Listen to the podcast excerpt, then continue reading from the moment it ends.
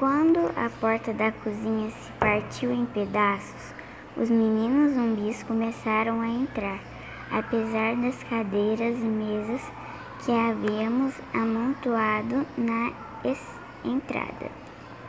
Com a força necessária para não fazer mais do que uns galos zumbis, fui repelindo todos os, ga os garotos famintos com minha fabulosa frigideira até que várias mãos implacáveis tiraram na de mim.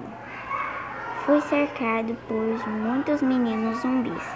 Então, Strume deu um salto mortal no ar.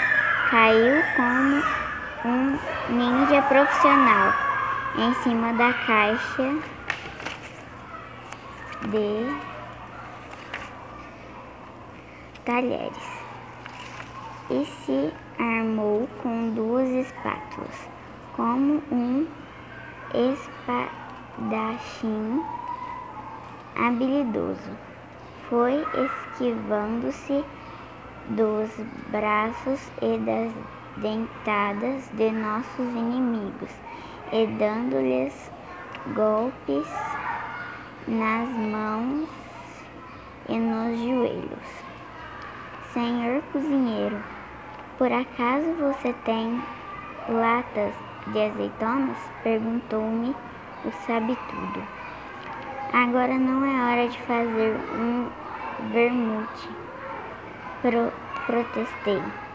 Confie em mim, respondeu ele com firmeza.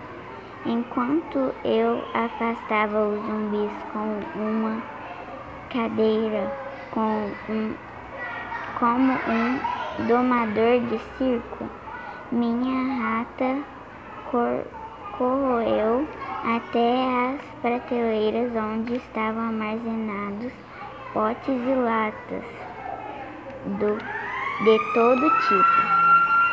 Subiu até eles e com fortes golpes de rabo foi lançando os golpes de azeitona no chão.